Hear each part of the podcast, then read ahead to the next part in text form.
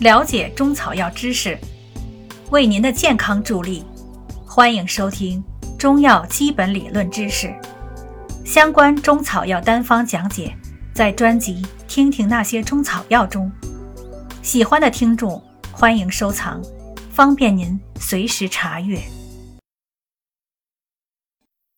第一节，中药的含义。我们的祖国地域辽阔，物产丰富，天然药材资源种类繁多，包括植物、动物和矿物。这些宝贵资源的开发与利用已有悠久的历史。几千年来，它是我国劳动人民防病治病的主要武器，对于保障我国人民健康和民族繁衍起到了不可磨灭的作用，同时，也是我国医药学发展的物质基础。由于中药主要来源于天然药及其加工品，但以植物性药物居多，故有“诸药以草为本”的说法。且记述这些药物的书籍往往冠以“本草”之名，所以自古以来把我国的传统药学称为“本草”。本草典籍和文献十分丰富，记录着我国人民发明和发展医药学的智慧创造和卓越贡献。并较完整地保存和流传下来，成为中华民族优秀文化宝库中的重要内容之一。由于这些药物的认识和使用是以中医理论为基础，有着独特的理论体系和应用形式，而且充分反映了我国历史文化、自然资源等方面的若干特点，所以把这些药物称之为中药，同时。也把它作为我国传统药物的总称。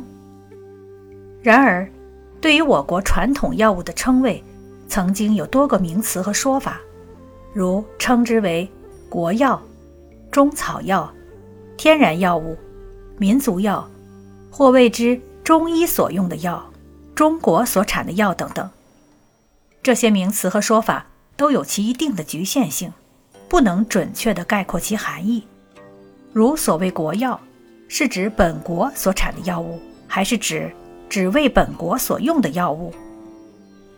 中药中也有不少药物产自外国，同时不少中药也为其他国家所用。国药一词显然不确切。所谓中草药，是指中药和草药的混称，因为在民间常有中药、草药的说法。所谓草药。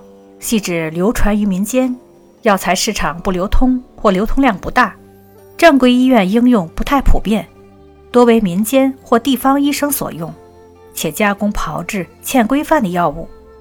这些药物不少品种在历代本草中就有记载。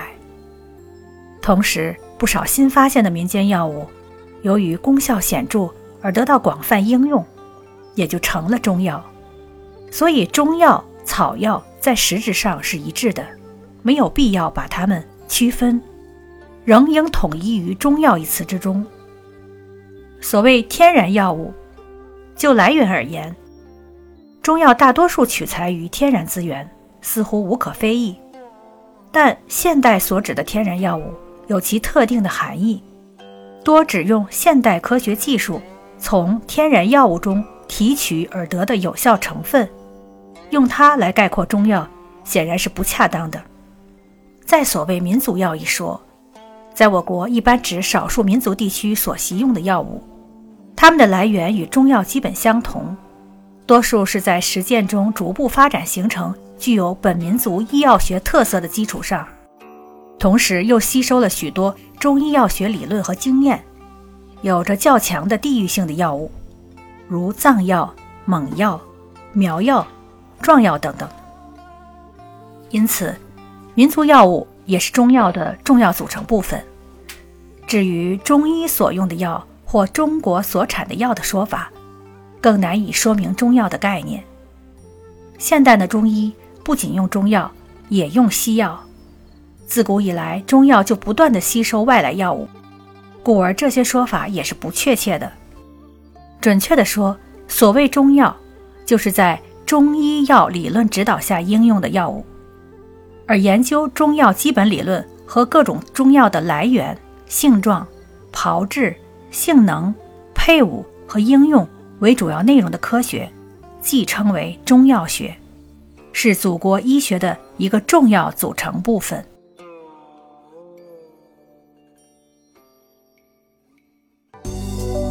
听众朋友，本集已播讲完毕，感谢您订阅专辑，下集再见。